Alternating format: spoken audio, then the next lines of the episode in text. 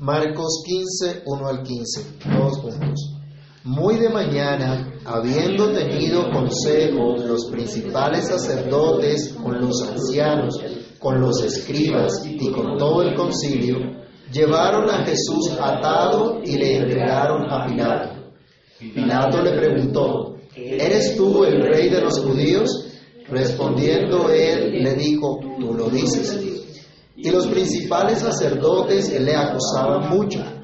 Otra vez le preguntó Pilato diciendo, ¿nada respondes? Mira de cuántas cosas te acusan.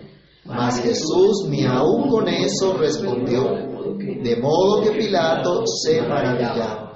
Padre Celestial, en el nombre del Señor Jesús, te damos gracias por tu palabra.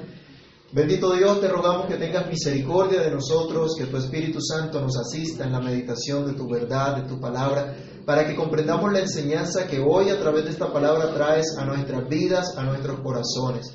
Te pedimos, Dios, que nuestra mente, nuestros pensamientos estén ocupados en meditar en ti, en meditar en tu palabra, en meditar en esta reflexión, Señor, que tú traes para nosotros. Dios mío, que tú quieras hoy edificar, exhortar y consolar nuestros corazones por tu gloriosa y poderosa palabra. Te lo imploramos, Señor, confiados en tu buena voluntad, en los méritos de nuestro Señor y Salvador Jesucristo. Amén y amén. Pueden tomar asiento, hermanos. Estamos estudiando el Evangelio según San Marcos, capítulo a capítulo, y estamos meditando en los últimos acontecimientos de la vida y ministerio terrenal del Señor Jesús sellado con su pasión y su muerte y resurrección. Hemos visto hasta aquí cómo fue traicionado por uno de los doce y cómo fue entregado a los dirigentes del pueblo judío ante quienes Jesús sufrió un juicio injusto, solo, absolutamente, sin que nadie lo defendiera, pues aún sus discípulos lo dejaron solo. Y el que lo seguía de lejos, habíamos visto en el último estudio, lo negó ante el peligro que se vio, él negó a su Señor. Entonces vimos que Jesús a pesar de eso seguía amando, porque Pedro recordó la palabra de Jesús, el Señor le permitió volver a ver esa palabra y recordar la promesa del Señor para que empezara a confiar no en él, en, en las fuerzas de Pedro mismo, sino en, en Cristo. Y esa es una obra también que trae esperanza para nuestras vidas, el pensar en la obra perfecta de Cristo, en que a su tiempo los suyos van a comprender y se van a regocijar. Los discípulos no entendieron de una vez, pero después comprendieron lo que Cristo hizo. Así que hermanos, sea de paso dicho, siempre hay esperanza en el Señor. Siempre tenemos esperanza en Él. Y aunque a veces nuestro trabajo pareciera infructuoso, a su tiempo dará el fruto que Dios quiere. A su tiempo. Hoy quiero recordarles, hermanos, que la obra de Cristo ha sido perfecta y por esa obra usted y yo hoy tenemos paz con Dios. Hoy podemos estar reconciliados con nuestro Dios gracias a la perfecta obra de Cristo.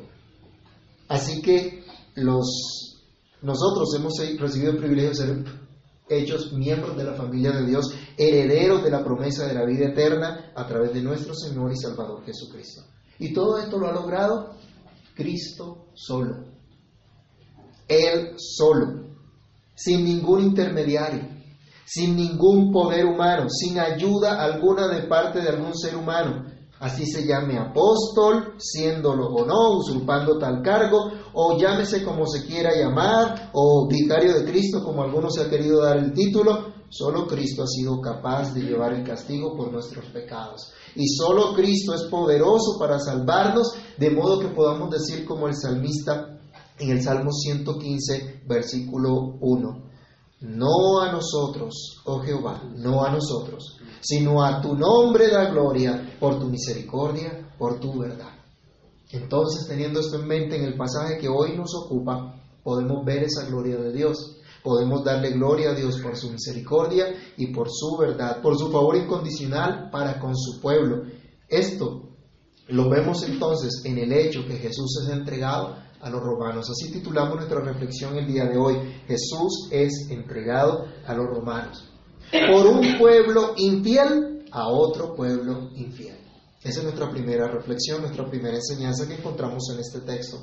Marcos nos ha mencionado que Jesús fue arrestado de noche Lo llevaron a casa del sumo sacerdote para celebrar una reunión extraordinaria del concilio, una reunión extraoficial, ilegal, pero que ellos trataron de darle una apariencia de, de legalidad. El versículo 1 nos dice en Marcos 15, muy de mañana, lo habían arrestado en la noche y hasta altas horas de la noche, hasta la madrugada estuvieron allí. Pero luego dice, muy de mañana, habiendo tenido consejo los principales sacerdotes con los ancianos, con los escribas y con todo el concilio, llevaron a Jesús atado y le entregaron a Pilato.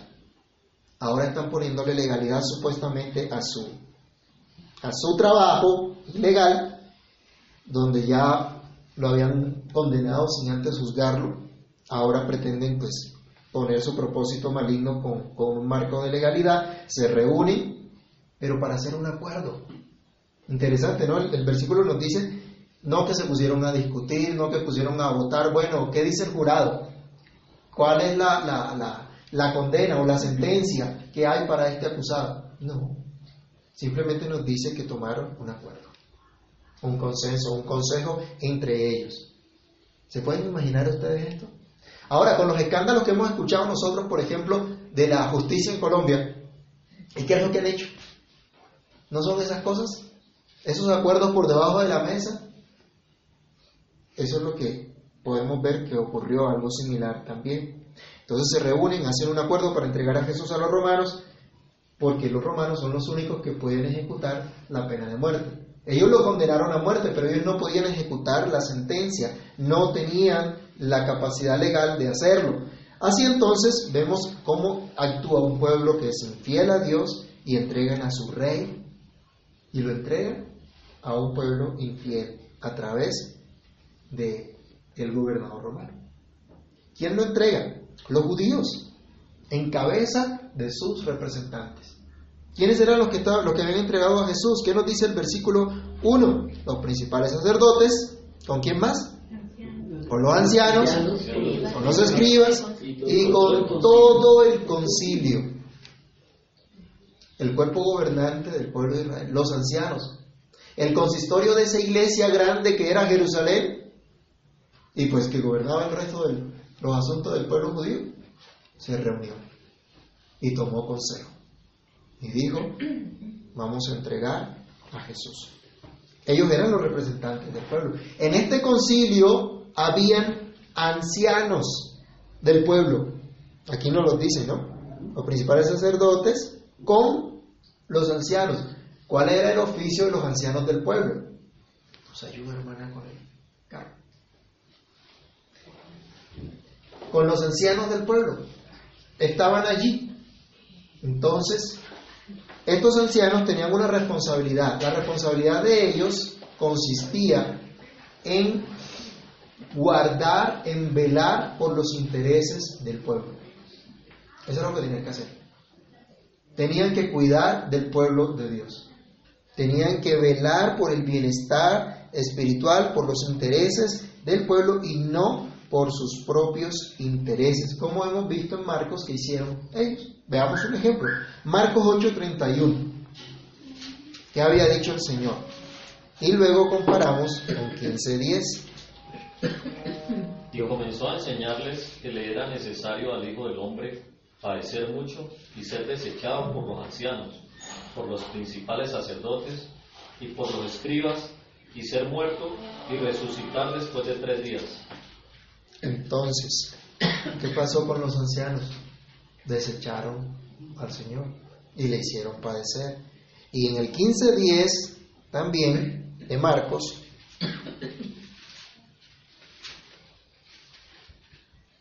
Esto aplica también a aquellos que lo entregaron. Dice porque conocía Pilato que por envidia le habían entregado a los principales sacerdotes, pero habían tomado consejo también con los ancianos. Entonces se confabuló todo el concilio para entregar a Jesús. Ahora, los sacerdotes que también hacían parte de ese concilio debían velar y debían tener cuidado pastoral del pueblo de Dios, pero descuidaron sus obligaciones dejaron a un lado las obligaciones que Dios les encomendó de pastorear a los suyos. Marcos capítulo 6, verso 34. Aquí vemos cómo este concilio y cómo estos miembros honorables del concilio y cómo estos sacerdotes se enfrentaron a Jesús, pero habían descuidado sus obligaciones para con el pueblo de Dios. Porque ¿cómo lo encontró Jesús? ¿Quién lee Marcos 6, 34? Y salió Jesús y vio una gran multitud y tuvo compasión de ellos, porque eran como ovejas que no tenían pastor, y comenzó a enseñarles muchas cosas. Como ovejas sin pastor estaba el pueblo. ¿Pero acaso Dios no les había dado pastores? ¿No era eso lo que tenían que hacer los sacerdotes? ¿No era eso lo que tenían que hacer ellos, lo que tenían que enseñar? Dejaron a un lado sus obligaciones y empezaron a pastorearse a sí mismos. Aún ellos debían encaminar el corazón del pueblo hacia Dios, el gran pastor de Israel, como enseña el Salmo 23, pero rechazaron por completo a Jesús, siendo infieles así al llamado de Dios, entregando a su mismo Rey y Señor a la muerte en manos de un pueblo infiel. Lo entregaron en manos de los romanos que eran sus opresores. Los romanos eran un pueblo pagano, no tenían temor de Dios, pues entre sus muchos dioses, el dios de los judíos era uno más de aquello que esa sociedad inclusiva, como está de moda el término hoy día, esa sociedad inclusiva del imperio permitía congraciarse con parte de los conquistados para mantenerlos oprimidos, subyugados, tal como ocurría entonces con el pueblo judío de aquella época. Una sociedad conocida por sus grandes conquistas, por el establecimiento de un ordenamiento jurídico tan desarrollado que llegó a conocerse y admirarse como lo que hoy escuchamos del derecho romano. Vemos en esta ocasión actuando en contra de todo sentido de derecho a uno de los representantes de ese gran imperio, al mismo gobernador. Jesús fue entregado a una autoridad romana que tenía la capacidad de absolver o de dar muerte, de ejecutar la sentencia de muerte contra él. Era la autoridad civil que podía hacer esto. Esto realmente fue algo totalmente detestable ante la sociedad, porque estaba corrompida tanto la autoridad civil como la autoridad religiosa, como ya estudiamos, que hicieron los principales sacerdotes y los ancianos. Algo detestable ante la sociedad, pero también detestable ante Dios. Jesús fue entregado entonces a los romanos, un pueblo pagano que había oprimido a los demás, incluso al mismo pueblo de Dios. Pero yo les pregunto, hermanos, ¿qué ha hecho la autoridad religiosa de Roma hasta? ¿Y qué ha pretendido, y en épocas, que ha pretendido y por épocas ha ostentado también el poder político? ¿No ha oprimido a los pueblos en nombre de una falsa religión? ¿No ha pretendido un mero hombre usurpar el cargo y las funciones del Espíritu Santo como vicario de Cristo? ¿Cuántos son arrastrados por esa infidelidad como vimos esta semana en Colombia con la visita de un anticristo que aleja más a la gente de la verdad bíblica y de Jesús mismo? Que Dios nos ayude a presentar correctamente a Cristo a nuestros más cercanos, por si quizá Dios les permita escapar del lazo del diablo en que están cautivos. Pero es necesario recordar que no solo los judíos entregaron a Jesús, no solo los romanos, un pueblo infiel, tú y yo también le hemos entregado. En el versículo 1 otra vez de Marcos 15, se nos ha señalado que Jesús fue llevado, ¿cómo? Atado, amarrado, como debía ser atado también un sacrificio. Los sacrificios debían ser atados. ¿Se acuerdan cuando Abraham fue llamado a sacrificar a su hijo? Lo ató y lo puso en el altar del holocausto. Pero Dios le proveyó un cordero para que su hijo no tuviese que ser sacrificado. El sacrificio que se dio en lugar tuyo y en lugar mío fue Jesús. Por eso fue atado. Con nuestros pecados nosotros también le hemos entregado para que sea muerto en nuestro lugar, aunque nunca hizo maldad ni hubo engaño en su boca. Nosotros también hemos sido infieles. Y por causa de nuestra infidelidad fue que Él se entregó a sí mismo. Se expuso a un padecimiento cruel, injusto. Fue atado para darnos hoy a nosotros libertad. Vayamos a San Juan capítulo 8, versículo 32 libertad para que ahora con gozo podamos nosotros servir a nuestro Dios. ¿Qué dice Juan 8:32? Y conoceréis la verdad, y la verdad os hará libres. Él fue atado para que tú y yo tengamos libertad. Gálatas 5:13.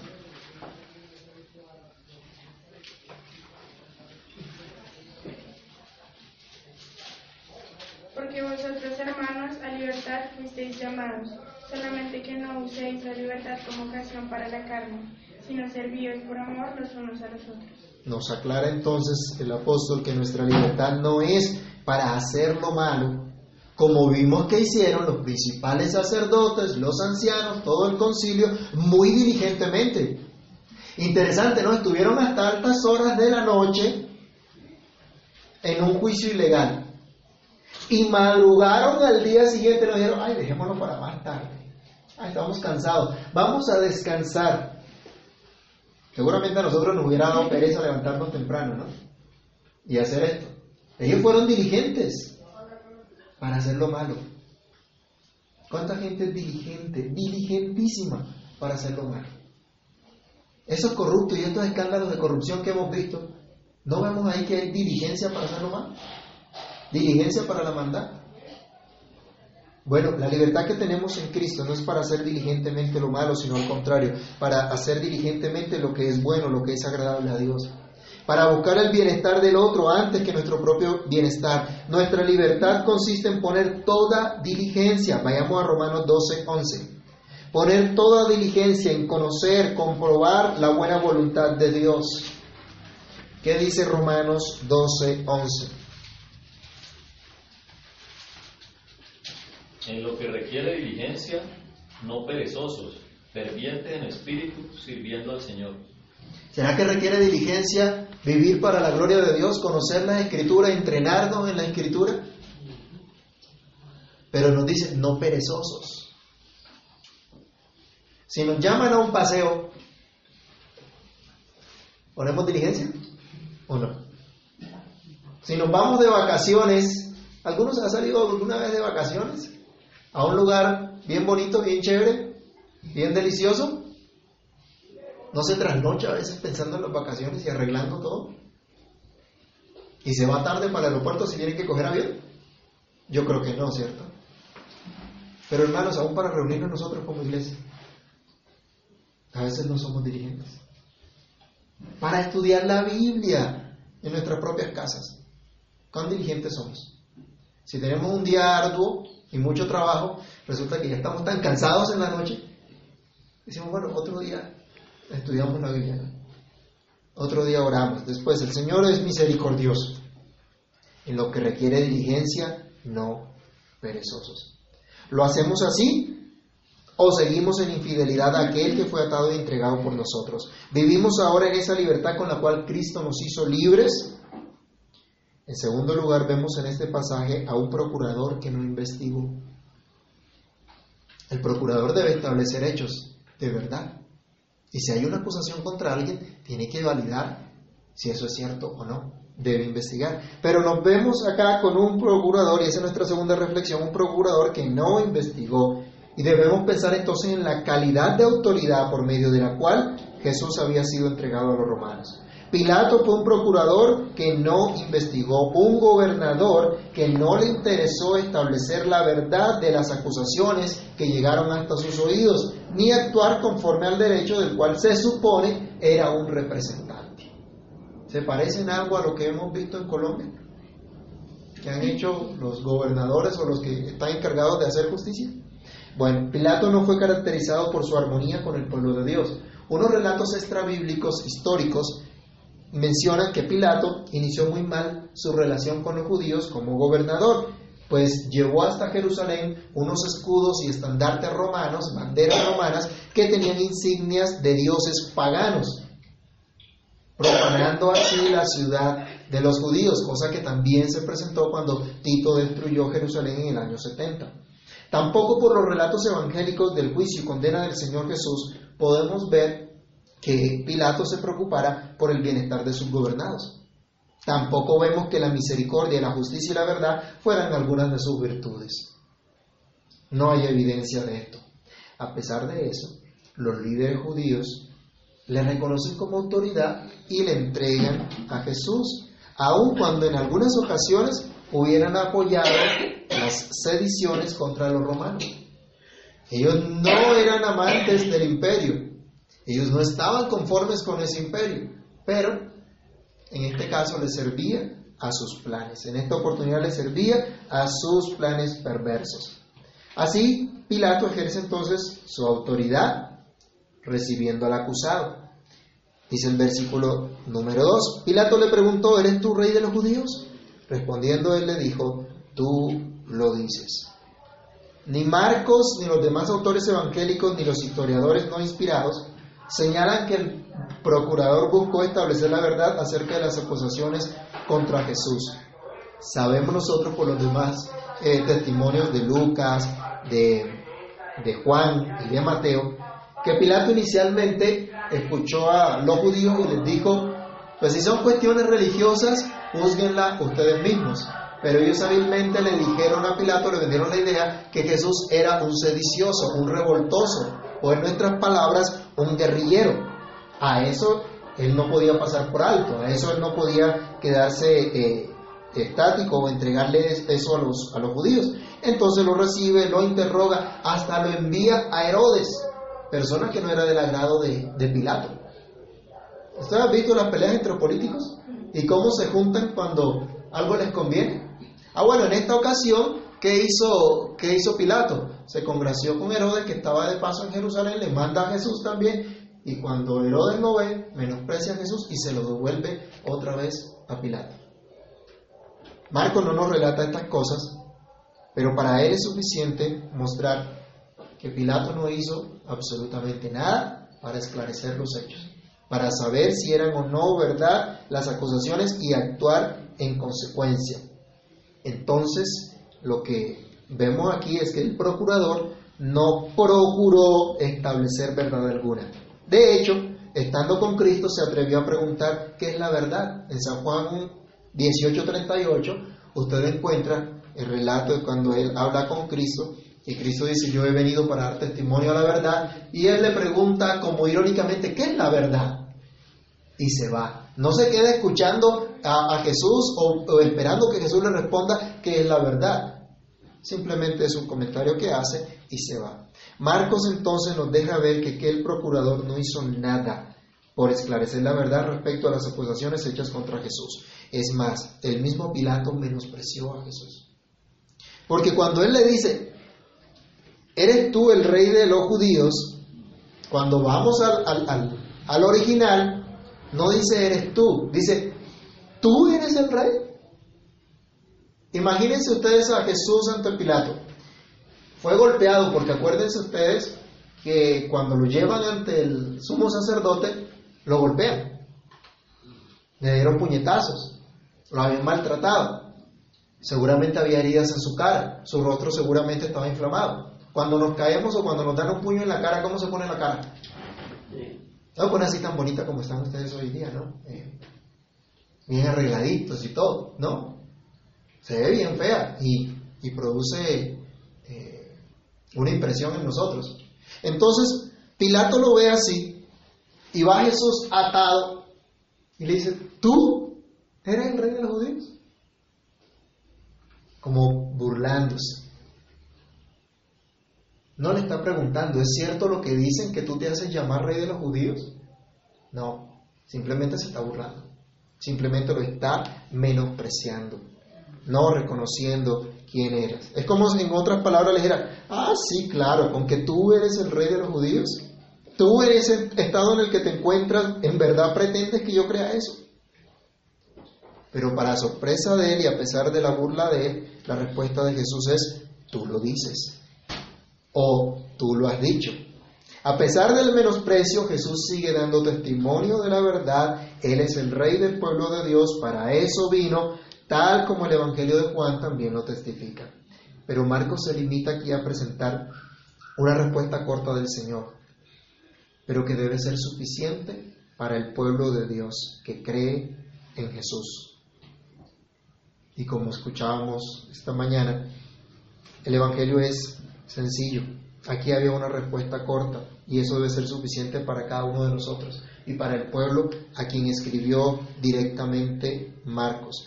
Hermano, para ti y para mí debe ser suficiente saber que Jesús es nuestro Rey, aunque todos le menosprecien, aunque sean muchos los que van contra Él, y por ello en contra nuestra también, aunque sean muchos los que den mal testimonio de Cristo.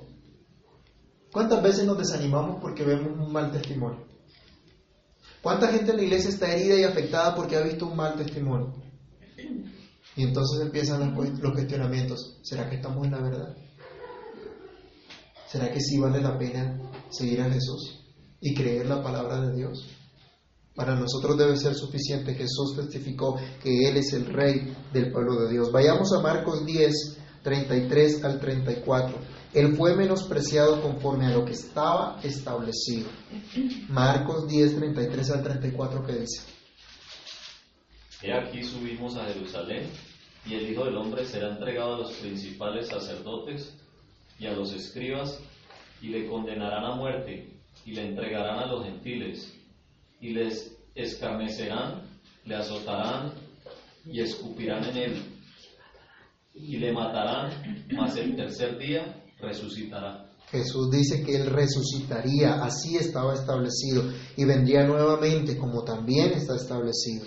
Pero cuando Jesús venga, entonces todo aquel infiel que no se ha arrepentido recibirá el justo castigo que merece y recibirá toda la santa ira de Dios. Apocalipsis capítulo 1, versículos 7 y 8. Vayamos a Apocalipsis 1, 7 y 8. De eso también habló el Señor Jesús en el Evangelio de Marcos capítulo 13, como estudiamos en su momento. Apocalipsis 1, 7 y 8, leámoslo juntos. He aquí que viene con las nubes y todo ojo le verá, y los que le traspasaron y todos los linajes de la tierra harán lamentación por él. Sí, amén. Yo soy el alfa y el omega, principio y fin, dice el Señor, el que es y que era y que ha de venir, el Todopoderoso. Marcos nos ha mostrado a Jesús como el Rey vencedor. Lo crean o no muchas personas, a su tiempo, todos tendrán que reconocer que Él es el Señor. Todos tendrán que doblar su rodilla. Así que más vale que creamos hoy y que doblemos nuestra rodilla hoy ante el Señor. Sigamos leyendo en Marcos 15, verso 3. Y los principales sacerdotes le acusaban mucho. Otra vez le preguntó Pilato diciendo, ¿nada respondes? Mira, ¿de cuántas cosas te acusan? Mas Jesús ni aun con eso respondía, de modo que Pilato se maravillaba. La tercera reflexión que tenemos en este hecho que Jesús fue entregado a los romanos es que Jesús no se defendió. Si ustedes recuerdan el pasaje inmediatamente anterior, cuando Jesús es expuesto a un juicio totalmente injusto, cuando varios testigos le acusaron, testigos falsos hablaron de él, no se defendió. No pronunció ninguna palabra para defenderse. No gritó, no alegó como hubiésemos hecho nosotros, no señaló falsedad, injusticia respecto a las acusaciones que hacían contra él. Toda su causa había sido encomendada al Padre Celestial, quien estaba al control de absolutamente todo. Dios estaba llevando a cabo su plan perfecto de salvar a los suyos.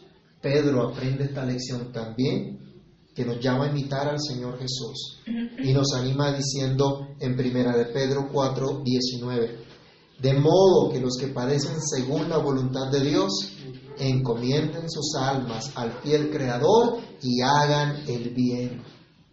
No nos dice desanímense, entristezcanse, vuélvanse atrás, échense a llorar porque no vale la pena servir al Señor porque lo que se gana son sufrimientos. No, Él dice, encomienden sus almas a Dios y hagan el bien. Hagan lo que Dios les mandó. Eso fue lo que hizo Cristo. Esto lo aprendemos del Señor, quien aún teniendo toda potestad, no se defendió. No, no, no cuestionó a Pilato, Pilato le pregunta, ¿eres tú el rey de los judíos? Y se está burlando. Jesús le dice, tú lo has dicho. Pero no vemos aquí que él le increpó al gobernador a realizar su trabajo. Él no le dijo, mire, tienes que realizar las investigaciones pertinentes para establecer la verdad. Él no le dijo que era inocente y que el deber de Pilato era dejarlo libre. Otra vez se está cumpliendo Isaías 53, 7. ¿Se acuerdan lo que nos dice? Y como cordero fue llevado al matadero, enmudeció y no abrió su boca. Su causa estaba realmente en las manos de Dios antes que en las de Pilato. Legalmente el juicio ahora estaba en manos de la autoridad que podía ejecutar la sentencia de muerte. Legalmente él estaba llevando allí el castigo de nuestros pecados, el castigo de todo su pueblo. Los directos ejecutores entonces en ese momento de la justicia, en realidad estaban actuando injustamente. Pero por encima de ellos estaba el juez justo de toda la tierra, haciendo que su Hijo llevara el castigo del pecado. Dios estaba castigando en Cristo el pecado de todos nosotros. Pero podemos pensar entonces, esta era la razón por la cual Jesús podía callar y descansar en lo que el Padre estaba haciendo. Él tomó esa voluntad de Dios para hacerla. Si Jesús pudo callar ante ese sufrimiento porque sabía que Dios estaba al control, podremos descansar tú y yo cuando sufrimos injustamente, cuando somos objetos de injusticia. Sabemos que Dios está al control de todo, pero descansamos en Dios. Cuando vivimos de acuerdo a las enseñanzas de Jesús y somos objetos de injusticia por ello, descansamos en el Señor y nos quedamos callados o empezamos a renegar, a hablar mal. Jesús no se defendió de las falsas acusaciones. Como vimos antes, como ya hemos señalado en ese juicio injusto, no había necesidad de defenderse de absolutamente nada. Las acusaciones tan obviamente eran falsas que se caían de su peso. No eran realmente un argumento para el juicio. No podían ser tenidas en cuenta los testimonios falsos que habían dado contra él.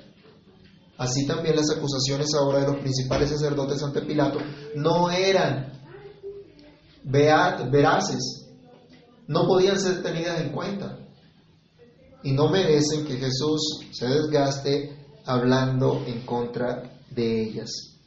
Pilato mismo se dio cuenta, como veremos más adelante, que eran mentiras y que solo por envidia habían entregado a Jesús.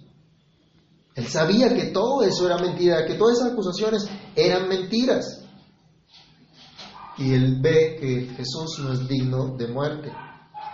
Ni en el juicio, ni ante Pilato, Jesús no se defendió de esas falsas acusaciones contra él, precisamente por eso, porque eran falsas.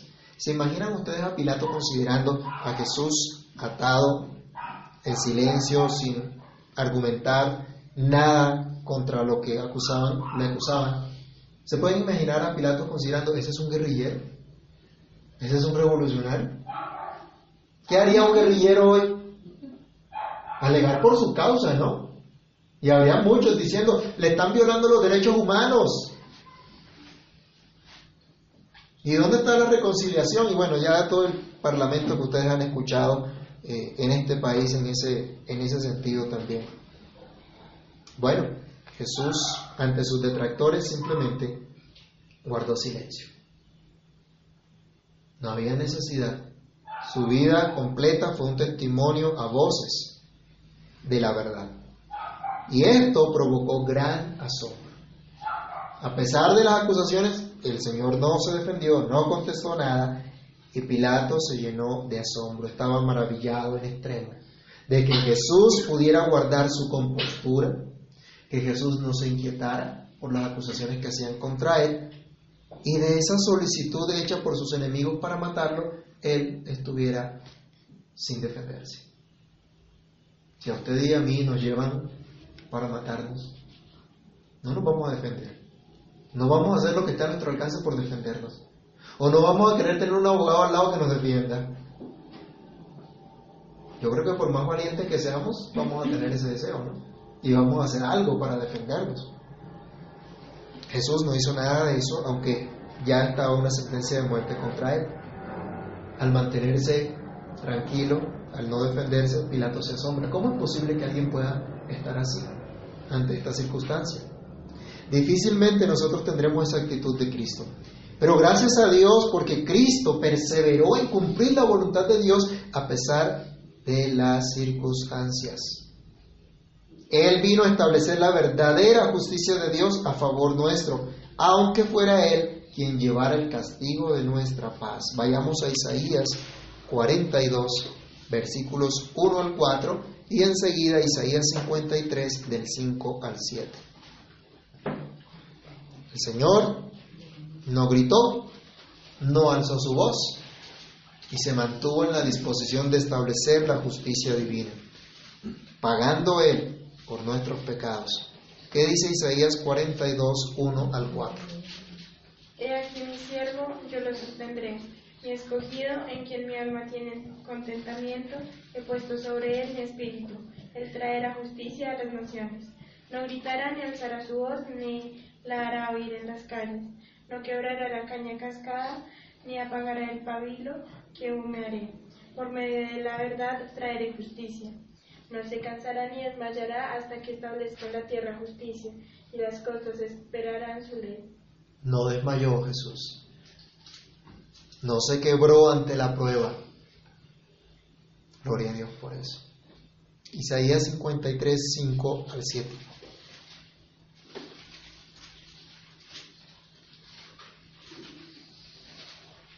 Mas él, herido fue por nuestras rebeliones, murió por nuestros pecados. El castigo de nuestra paz fue sobre él, y por su llaga fuimos nosotros curados. Todos nosotros nos uh, descarriamos como ovejas, cada cual se apartó por su camino, mas Jehová cargó en él, en él el pecado de todos nosotros. Angustiado él y afligido, no abrió su boca, como cordero fue llevado al matadero, y como oveja delante de sus aspiradores, enmudeció y no abrió su boca.